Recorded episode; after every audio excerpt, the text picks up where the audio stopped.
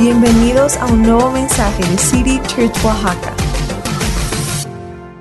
Sean bienvenidos. Si traes tu Biblia, um, déjame buscar mi primera página de apuntes. Vamos a empezar en 1 Corintios 6. Ahorita puedes ir buscando eso.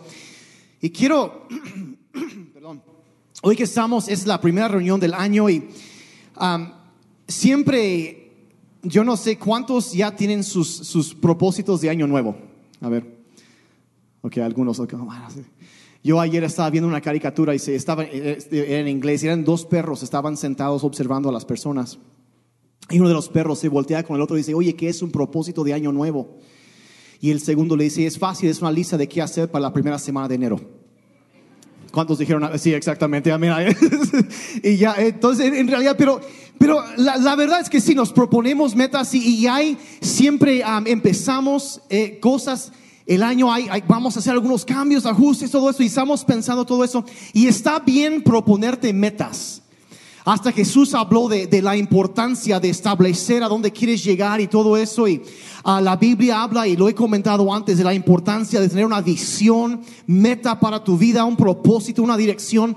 Pero uh, cuando estamos en Año Nuevo y estamos diciendo, bueno, quiero hacer ajustes, cambios en mi vida o tengo sueños, tengo unas metas que quiero alcanzar. ¿Nunca, ¿Alguna vez te has preguntado cuáles serán las metas que Dios bendice? Y te detienes a pensar, bueno, ¿qué será? O sea, muchas cosas de la Biblia dice que son muchos los planes en el corazón del ser humano. Pero el propósito del Señor es lo que va a prevalecer.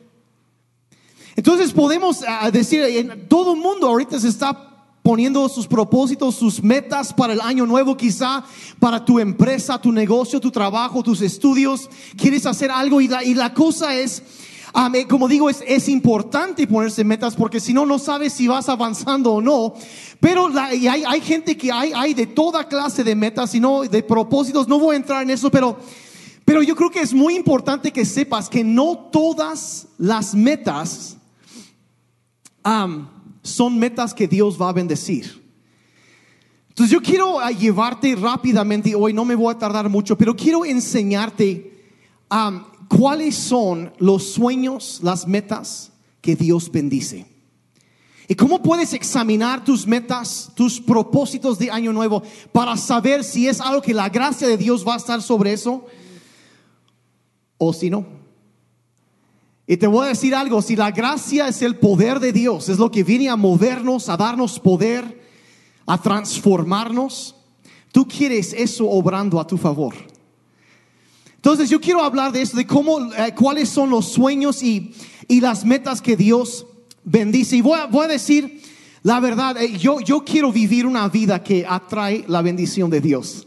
Yo no sé cuántos de ustedes quieren. Eso debe ser tu meta número uno de, de, de, del año nuevo. Tu propósito es, es, es, vivir una vida que atraiga la bendición de Dios. Y hoy, la semana entrante, voy a estar hablando de eso, de poner a Dios en primer lugar, pero yo no quiero. Yo, ¿Cuántos vieron la? No, no me acuerdo cuál película de, las, de los de las piratas del Caribe fue, pero hay una escena donde Jack Sparrow Está, yo no sé, no entendí bien si estaba soñando o qué rollo, pero está, hay una escena donde él está en una de las, como digo, no me acuerdo cuál película era, donde él está, trae una nave detrás de él, está varada en la arena y la está tratando de jalar y empujar esta nave y pues obviamente no lo puede hacer avanzar. Y yo no sé si en algún momento de tu vida te has sentido así con algún proyecto, alguna cosa que tú estás dándole durísimo. Sientes que estás golpeando tu cabeza contra la pared y nada más no pasa nada. Alguien quizá es batallar con algún hábito que tienes atorado por ahí. Quizá es poner un nuevo hábito, quizá es algún proyecto que tienes atorado en el trabajo, en la escuela, problema familiar, un problema en el matrimonio. Y estás pensando, bueno, o sea, estás jalando y como que no, nada más no avanza. Y empujas y haces y te cansas y te agotas. Básicamente te estás fregando pues para esto y nada más no avanza. Y yo sé que es sentir eso. Pero también sé cómo es cuando el viento del Espíritu Santo viene, en lo que tú no podías empujar esa nave en quizá años de esfuerzo, en un instante, el poder de Dios y la bendición de Dios pueden lograr lo que tú no podías hacer. Y yo quiero que este año sea un año donde eso sucede en tu vida. Yo lo quiero para mi vida. Yo no quiero golpear mi cabeza contra la pared. Yo quiero caminar y quizás si pudiera yo resumir de plano, es más, de una vez les doy el centro de todo lo que voy a decir ahorita. Hay mucha gente que se pasa la vida pidiéndole a Dios que bendiga lo que ellos están haciendo. Cuando lo que deberían hacer es hacer lo que Dios bendice. Porque hay cosas que puedes hacer que atraen de manera automática la bendición de Dios sobre tu vida. Y yo creo que necesitamos examinar la vida. Siempre eh, al principio de año, finales de año, principios, estamos examinando, bueno, qué ajustes necesito hacer. Y yo creo que eso debe hacer, no, no pedir que Dios bendiga lo que yo estoy haciendo, sino que Dios me guíe a, hacer lo que Él bendice.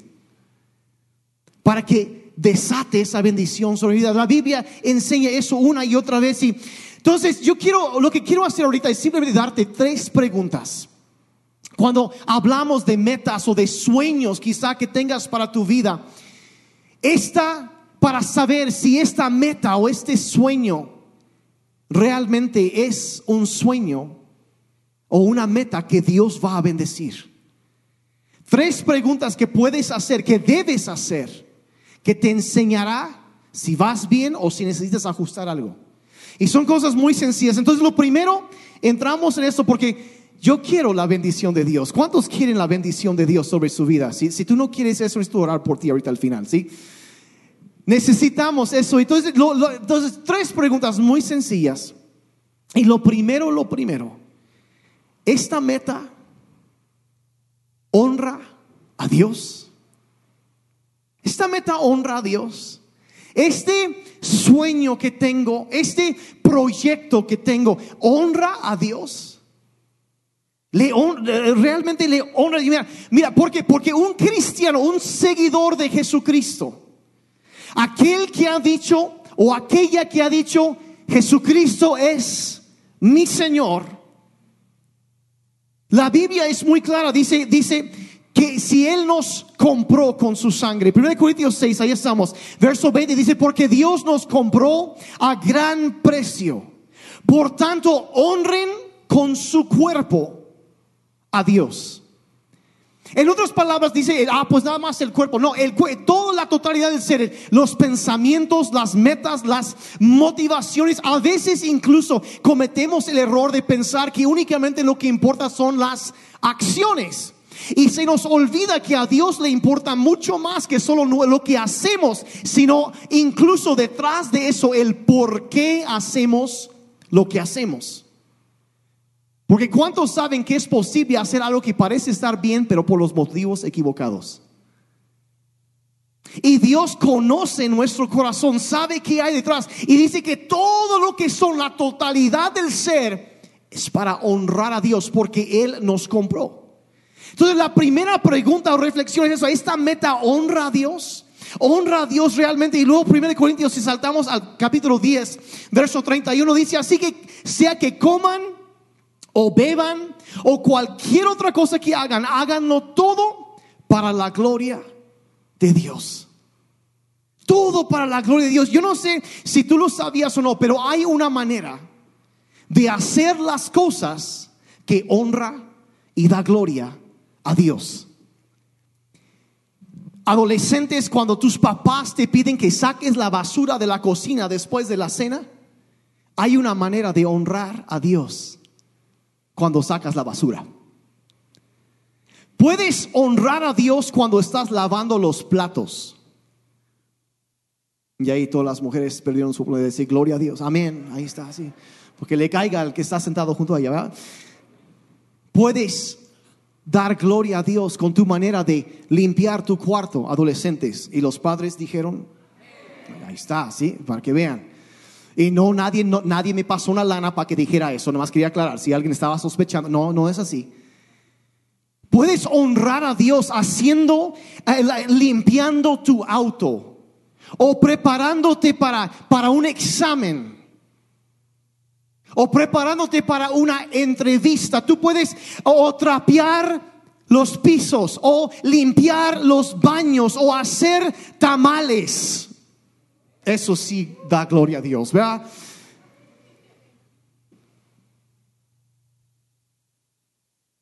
Puedes honrar a Dios conduciendo un taxi. Y aunque usted no lo crea, está conduciendo un camión urbano.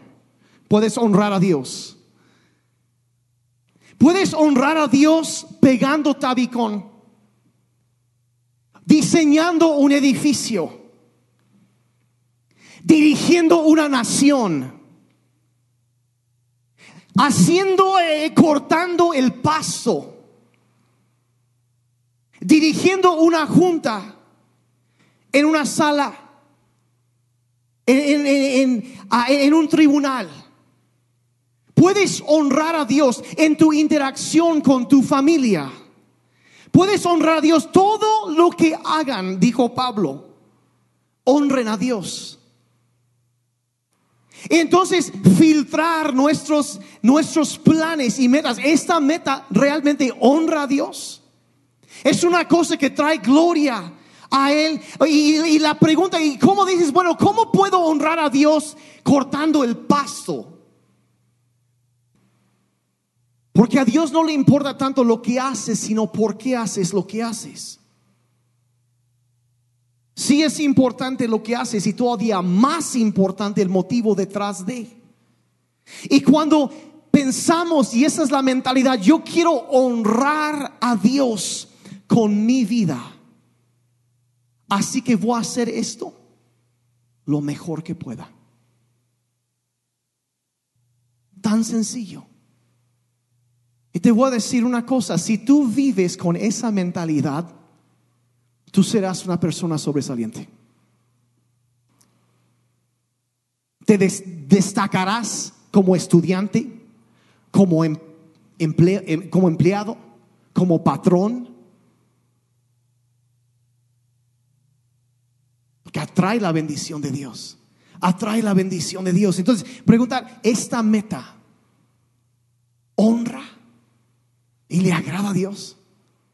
Tan sencillo. Segunda Corintios 5, 9 dice, por eso nos empeñamos en agradarle. Ya sea que vivamos en nuestro cuerpo que lo hayamos dejado. Básicamente dice, vivos o muertos, lo que más nos, nos empeñamos en esto es agradarle a Dios. Tan sencillo.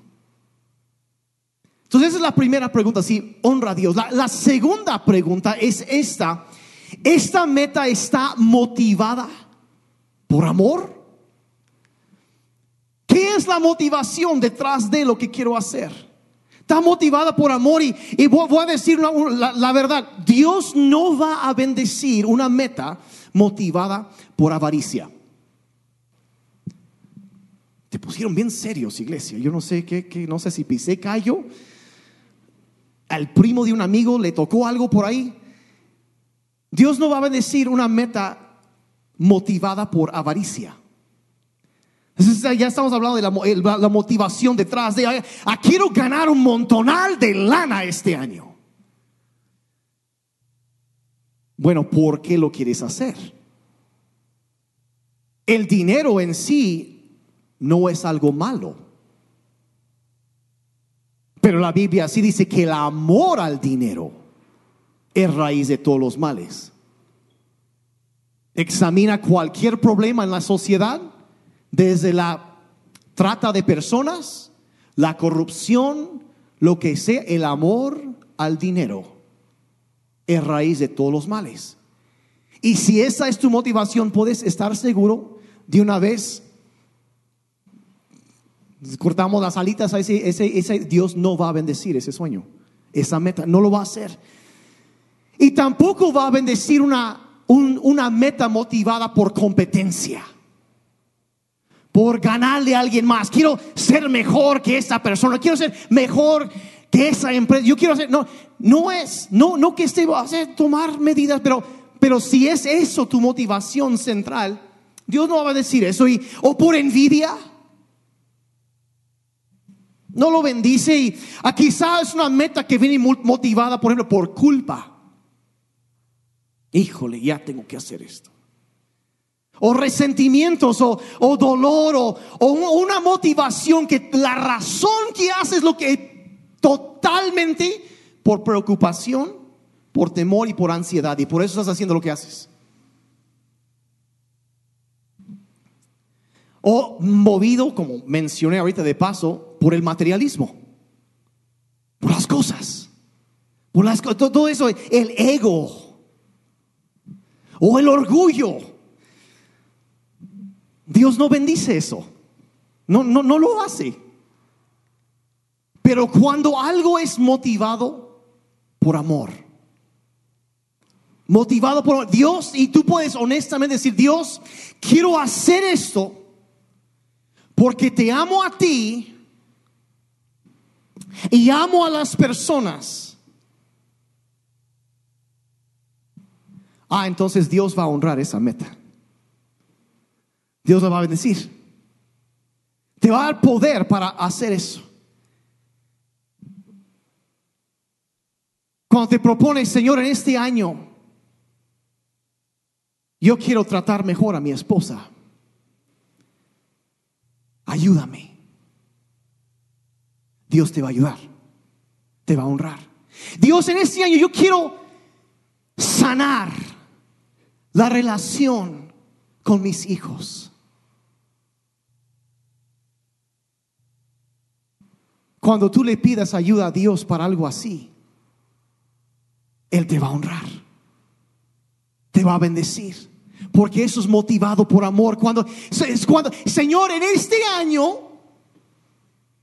se va a poner incómodo, ¿eh? Quiero vencer mi adicción de comer comida chatarra cuando estoy estresado.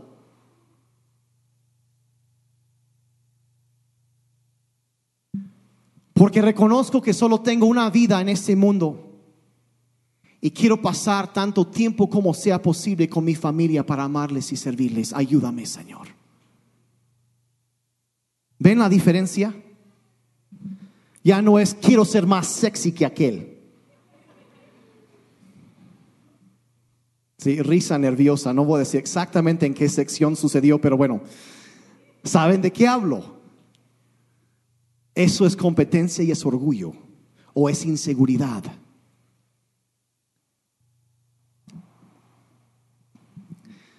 Quiero cuidarme, quiero hacer cosas sanas, quiero porque quiero amar bien a mi familia por tanto tiempo como sea posible.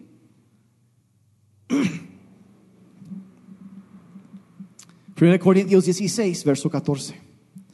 Cualquier cosa que hagan, háganla con amor.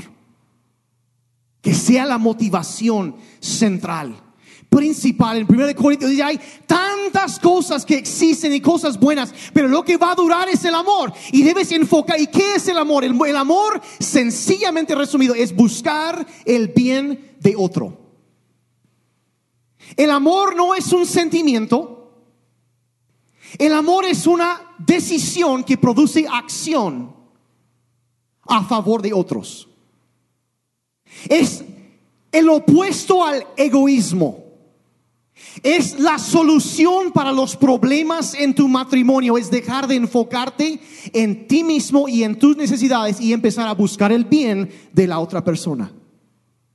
Y cuando los dos hacen esto, suceden milagros. Y, eso es, eso es, ¿entiendes? Eso es lo que Dios hizo para nosotros. Él, él no, se dio porque nos amó. Y el enfoque, mira, voy a decir la verdad, las cosas están, se nos olvida tan fácilmente porque vivimos en una cultura tan consumida con materialismo, con el enfoque en conseguir más cosas y se nos olvida que lo único que vamos a llevar a la eternidad no es la ropa cara. Gucci, Prada. No, no es eso. Perdón, se me salió.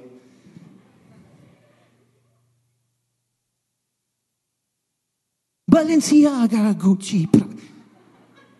¿Tienen idea de cuántas personas tienen broncas en su familia por el estrés económico que derrochar dinero en esas cosas produce? Perdón, no estoy hablando de eso, pero se me salió. Si el saco le queda, aunque sea Valenciaga, bueno, ahí está.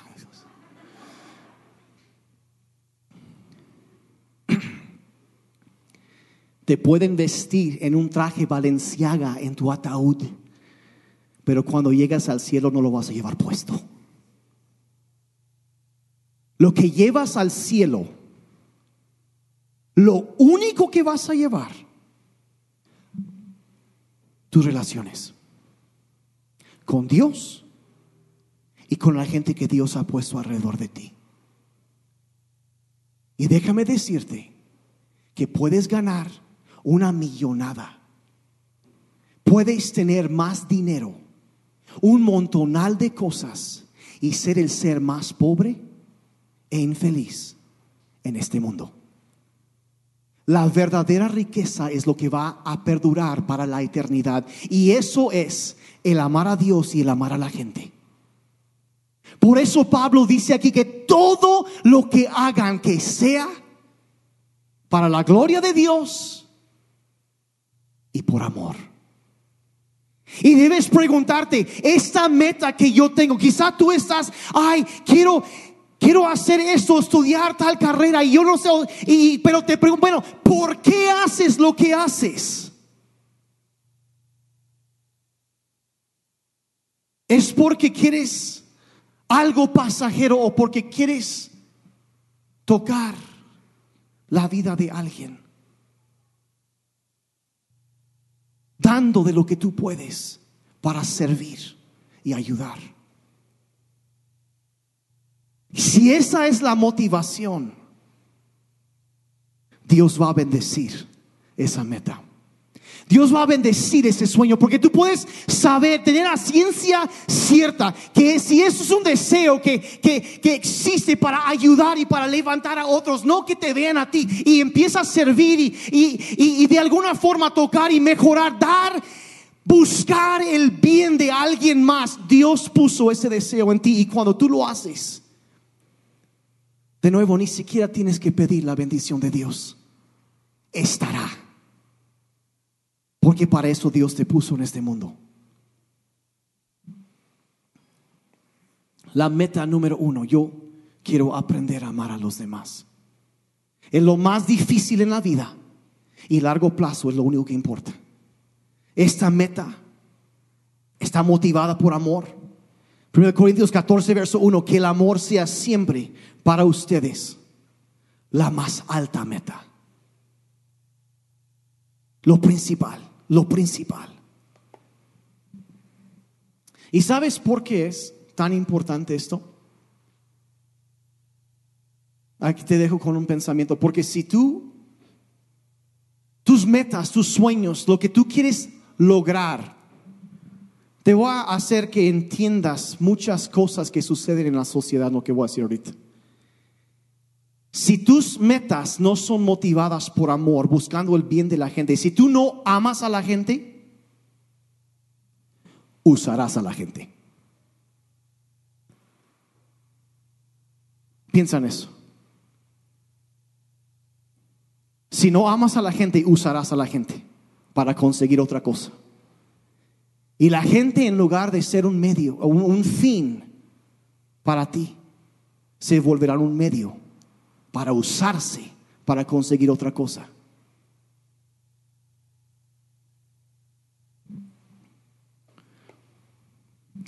Y luego llegas al, y si vives así, llegas al final de la vida y Dios dice, no, no, mira, lo tienes todo mal, mijito.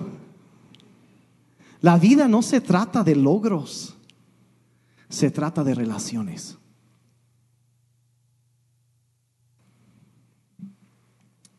Entonces esta meta honra a Dios, le da gloria y está motivada por amor. Y luego la tercera pregunta, y con esto ya voy a terminar. ¿Esta meta requiere de la ayuda de Dios? Requiere, se necesita de la ayuda de Dios. Porque en Hebreos 11:6 dice que sin fe, muchos podrían completar esta frase, es imposible agradar a Dios. Sin fe es imposible agradar a Dios. Si tu meta no requiere de la ayuda de Dios, a Dios no le agrada. Tan sencillo. Si no requiere un paso en fe, una de las cosas que me impacta mucho de Life Church, donde mi hija está trabajando allá en Estados Unidos, es que ellos tienen como sus valores centrales. Y una de las cosas, ellos si entras en el lobby de las oficinas principales y hay un letrero en la pared que dice nosotros no vamos a insultar a Dios con sueños pequeños.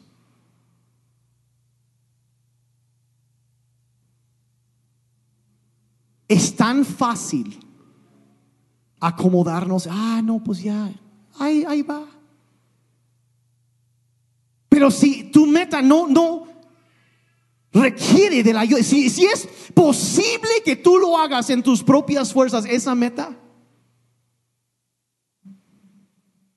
nada más no le gusta a Dios.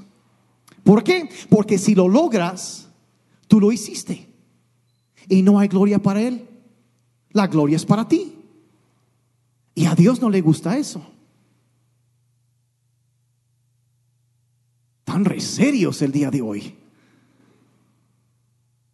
Alguien ya sacó un encendedor y su lista de propósitos. Ahí quedó. Me lo iba a pasar tranquilo este año. Romanos 14, 23. Todo lo que no procede de la fe peor tantito, es pecado. Me cayó convicción. Es, es, y vean, vean, o sea, requiere de algo más allá. Y si al mejor estoy ahorita, algunos están, yo ahorita me venía como el cuadro de algunos que están como que desempolvando y te acabas de acordar de algún sueño que tenías hace mucho tiempo, pero que ya lo habías soltado. Dije, no, eso nunca va a suceder. Porque no lo puedo hacer. Iglesia, yo les reto que adoptemos lo que decían allá en Life. Vamos a no insultarle a Dios con ideas y sueños pequeños. ¿Cuántos están conmigo en cuanto a esto? Quizá tú ya te dice por vencido, es que, ay, es que yo no sé si mi familia va a poder arreglar las diferencias este año. Ya me di por vencido. Vamos a no insultar a Dios con esa mentalidad. Vamos a tener fe. Vamos a creer en el Dios de lo imposible. Que Él sigue vivo, sigue operando, sigue haciendo cosas. Y vamos a tomar un paso y estirarnos y creer por algo mejor y algo más grande. y desempolvar algunos sueños quizá.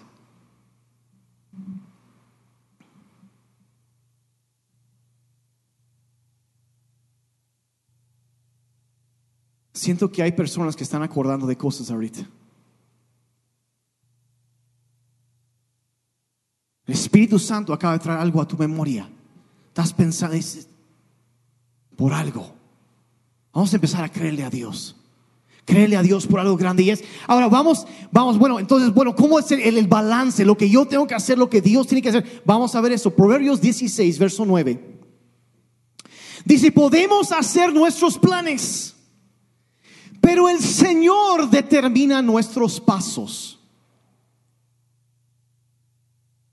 Un comentarista resume esto, dice, el hombre propone, pero Dios dispone. Y sí podemos planear y debemos planear, pero hay veces personas, hay personas que llegan a este verso y dicen, ay, no tengo que hacer nada. Dios lo va a hacer todo. Y es como, y, pero al mismo tiempo nos enseña que debemos sí actuar, pero tenemos que entender que, como decía hace rato, si tú eliges una meta, un propósito que no es lo que Dios quiere, aunque te golpees contra la pared, todo lo que quieras, no se va a dar. No quiero sonar negativo aquí, pero lo que, a lo que voy aquí es, en la vida es mucho más fácil trabajar con Dios que solo trabajar para Dios. Es la diferencia cuando la nave no quiere avanzar y de pronto viene una brisa del cielo y lo empuja. Y Dios pone su mano sobre algo y hace que tu negocio de pronto empiece a destacar. Y dices, ¿cómo sucedió? Yo no sé. ¿Por qué entre tantos miles de personas, por qué te escogieron a ti para este puesto? Yo no sé. Es la gracia y es el favor de Dios. El hombre puede proponer, pero Dios dispone. Y lo que yo encuentro en este pasaje, porque es como que el balance, sí, el hombre planea, pero Dios es quien hace que sea posible. Es su propósito lo que va a prevalecer. ¿Y, y que Dice que nosotros planeamos y debes planear. Pero Dios es quien va a permitir, Él es quien te va a dar el poder para hacer esto. Y aquí es donde entra ese, entendimiento. ¿Cómo, ¿Cómo es que Dios hace esto? ¿Cómo Dios nos, cómo es que nos da el poder, la, la energía, la sabiduría para lograr lo que Él quiere que hagamos? Y con eso y eso ya, ya, ya voy de salida. Ese ya es el segundo aviso que voy a terminar, ¿verdad? ¿Cómo sucede? Dios nos da tres cosas que necesitamos para cumplir nuestras metas. Estás anotando, vas a querer anotar esto. Y número uno de esos es que yo necesito que el Espíritu de Dios me dé poder. ¿Cuántos más pueden decir eso? Yo a veces dices, yo no tengo más ganas de seguir llamando a esta persona. A fulano de tal, fulano de tal. Yo no tengo más, yo, yo necesito que el Espíritu Santo de Dios me dé poder. Cada día lo necesito. No se trata, te voy a decir algo, no se trata de la fuerza de tu voluntad. No se trata de esforzarse sino se trata de confiar en Dios, de descansar en su poder. Dios, Dios es, muy, yo, yo necesito que el Espíritu de Dios me dé poder. Cada día lo necesito. En cada batalla, en cada lucha, en cada proyecto, yo necesito que el Espíritu de Dios me dé poder. Hay que reconocer eso. Y digo, ¿y por qué dice? Dice, dice en Zacarías 4, 6, no será por la fuerza ni por ningún poder, sino por mi espíritu, dice el Señor Dios Todopoderoso. Eso es lo que necesitamos. Yo necesito, si tú necesitas el poder de Dios en tu vida, ahora levanta tu mano. Lo necesitamos. Díganlo conmigo, yo necesito que el Espíritu de Dios me dé poder. Así es como Dios nos ayuda. Su espíritu viene, es, eso es, y de ahí necesito, en segundo lugar, que la palabra de Dios me guíe. Necesito que su espíritu me dé poder y necesito que su palabra me guíe. Miren, la Biblia es el manual del fabricante. El manual del fabricante y entre más lo tengas en tu mente, en tu corazón, más te va a ayudar. Entre, y miren, voy a decir algo, yo, estamos empezando año nuevo y debes tener un plan, algo en el app de la Biblia, eh, debes seguir un plan de lectura o, algo, un plan para leer tu Biblia, debes, debes, tener un plan, el que no, el que, vamos a decir esto, el que fracasa en planear, planea fracasar. Y la Biblia es un libro bien grandote. Y este es un plan. Y yo tengo, yo cada año, yo tengo plan que sigo desde hace muchos, muchos años. Y cada año lo leo otra vez. Y a veces de maneras diferentes, pero lo voy leyendo. Pero si tú estás leyendo un, algún plan en el la Biblia, algo, necesitas estar en la palabra de Dios. E incluso el pastor Jeremy y yo estamos hablando el otro día, hablando precisamente de eso. Y hay un devocional que Charles Spurgeon escribió hace como 200 años. Y nada más un versículo en la mañana y en la tarde. Un versículo. Y es una cosa, mira, una sola palabra de Dios puede cambiar tu vida para siempre. Y pero para recibir eso tienes que acercarte, tienes que, miren, no esperes que llegando aquí cada ocho días y escuchando una buena predica del güerito ese gritón, no vayas a pensar que eso es suficiente alimento espiritual para dirigir tu vida. No lo es. Tienes que alimentarte tú mismo entre semana. Tienes que hacerlo, tienes que hacerlo y, necesitas, necesitas la palabra de Dios. Mira, hay un momento en la Biblia, en el libro de Josué, donde Moisés muere y Dios pone a Josué a dirigir a su pueblo. Y la meta, el sueño que Josué, que Josué tiene es entrar y conquistar la tierra prometida. Y la noche antes de que van a empezar con la conquista que Dios les había dicho que hicieran, se le aparece el ángel del Señor. No un ángel, sino el ángel del Señor. Probablemente el mismo Señor Jesucristo. Se le aparece una teofanía, le llaman a esto. Y de todos los consejos que pudo haberle dado a Josué, empezando un proyecto para ese año, empezando un sueño desde ella. Los demás por 40 años estamos soñando con esto. Llegó el momento y de todo lo que Dios le puede decir, Dios le dice lo siguiente. Josué 1, verso 8. Estudia constantemente este libro de instrucción. Mira, lee la Biblia en ningún lugar, chécalo todo. Nunca jamás dice que debes leer la Biblia. Dice que debes estudiarla meditar en ella, pensar, meterte y entenderla y masticarla. Es, es de honrar, atesorar. Estudia constantemente este libro de instrucción y medita en él de día y de noche para asegurarte de obedecer todo lo que allí está escrito. Y solamente entonces prosperarás y te irá bien en todo lo que hagas. Es de las más grandes promesas en toda la Biblia. Serás prosperado y te irá bien en todo lo que hagas. Yo veo esa promesa y digo, heme aquí, Señor, envíamela a mí. Yo quiero eso. Pero la condición es estar en la Biblia. Llénate de la palabra de Dios llénate. No viene, y este consejo que Dios no viene de algún gurú de autoayuda. Es el creador de los cielos y la tierra. Si tú haces esto, yo te guiaré y te irá bien.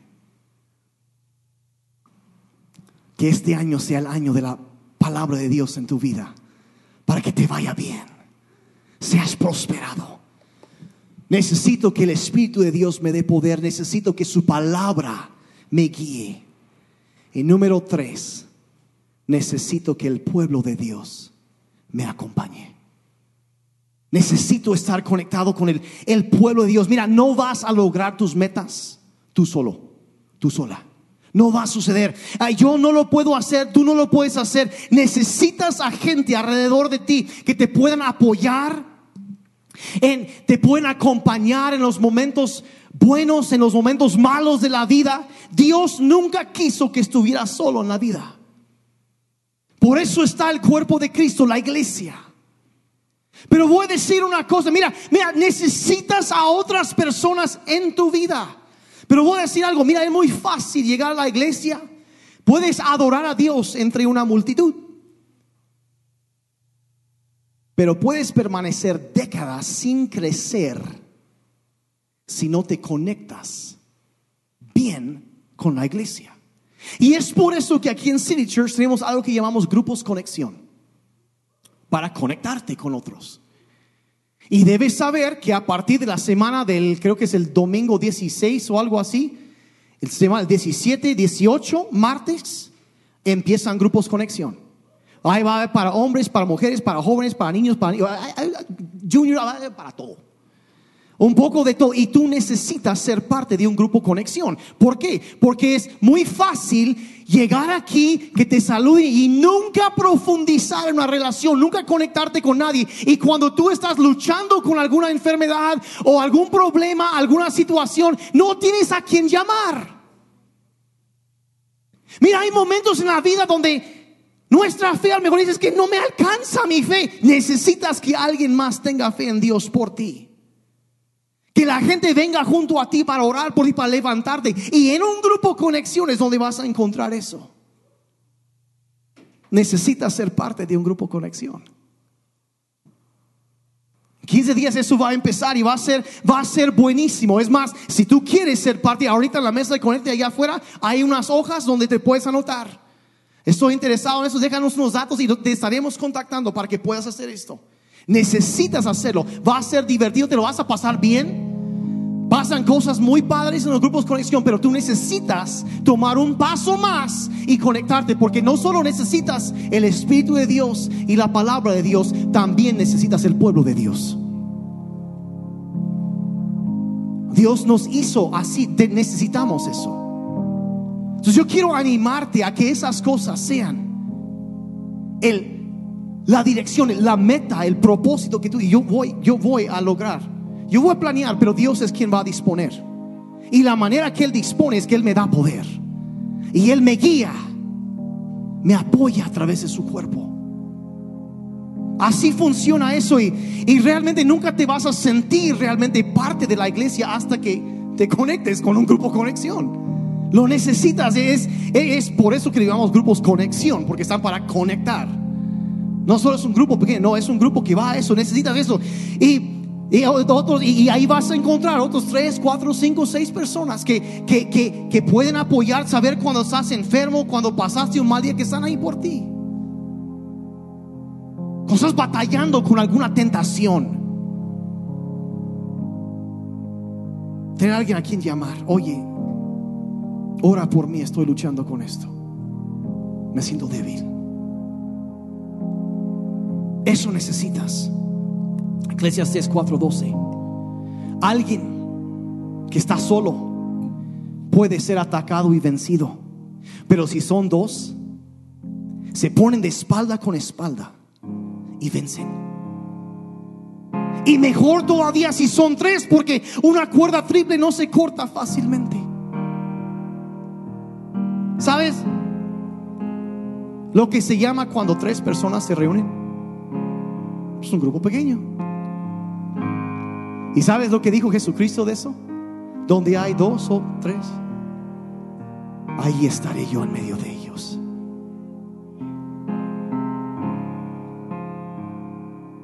La iglesia crece cuando se hace más grande, pero también crece cuando se hace más pequeño. Y nos conectamos más. Necesitas eso. Va a cambiar tu vida si lo haces llegas y participas. Quizá en línea, quizá en persona va a haber varias opciones y te unes, participas, lees lo que están haciendo y hablas, vas a crecer. Pero si solo llegas los domingos, no vas a ser transformado. Necesitas más. Los veo muy callados. Están pensando, ¿esto honra a Dios? motivado por amor, requiere de fe. Esa es la meta que Dios va a bendecir. Lo va a bendecir. Va a poner su mano sobre eso.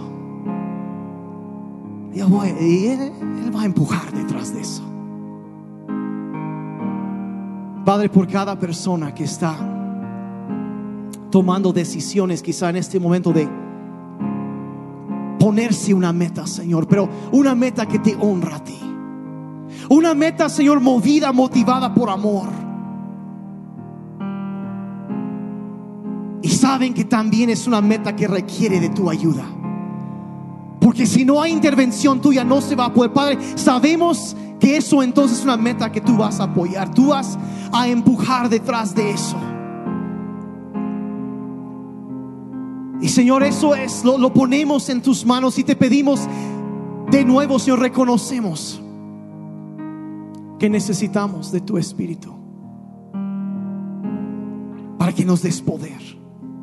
Y necesitamos dirección de tu palabra y, y necesitamos también de tu iglesia. Y Padre, por cada persona enfrentando eso, tomando decisiones en estos días, Padre, yo pido que pongas tu mano sobre ellos.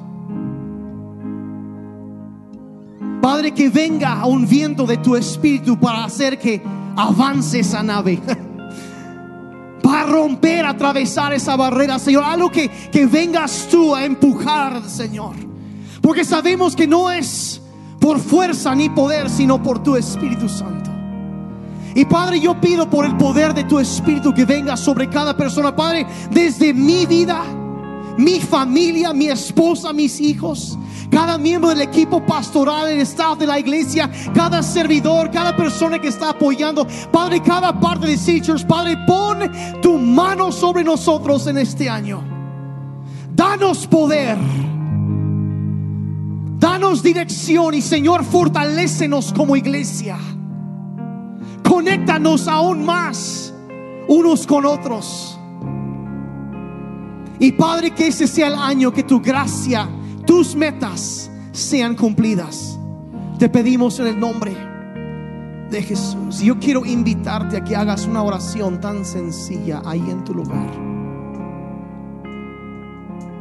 Dile, Señor, que mis deseos se alineen con los tuyos.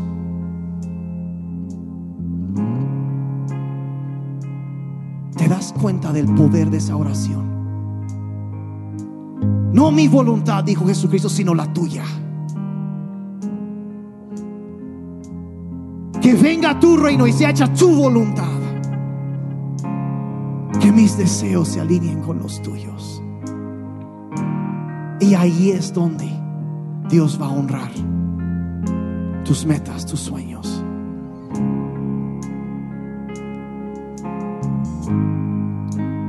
Te preocupas que si oras eso Dios te va a convertir en un fanático. No, no, no. Te va a centrar más que nunca. Que mis deseos se alineen con los tuyos en este año.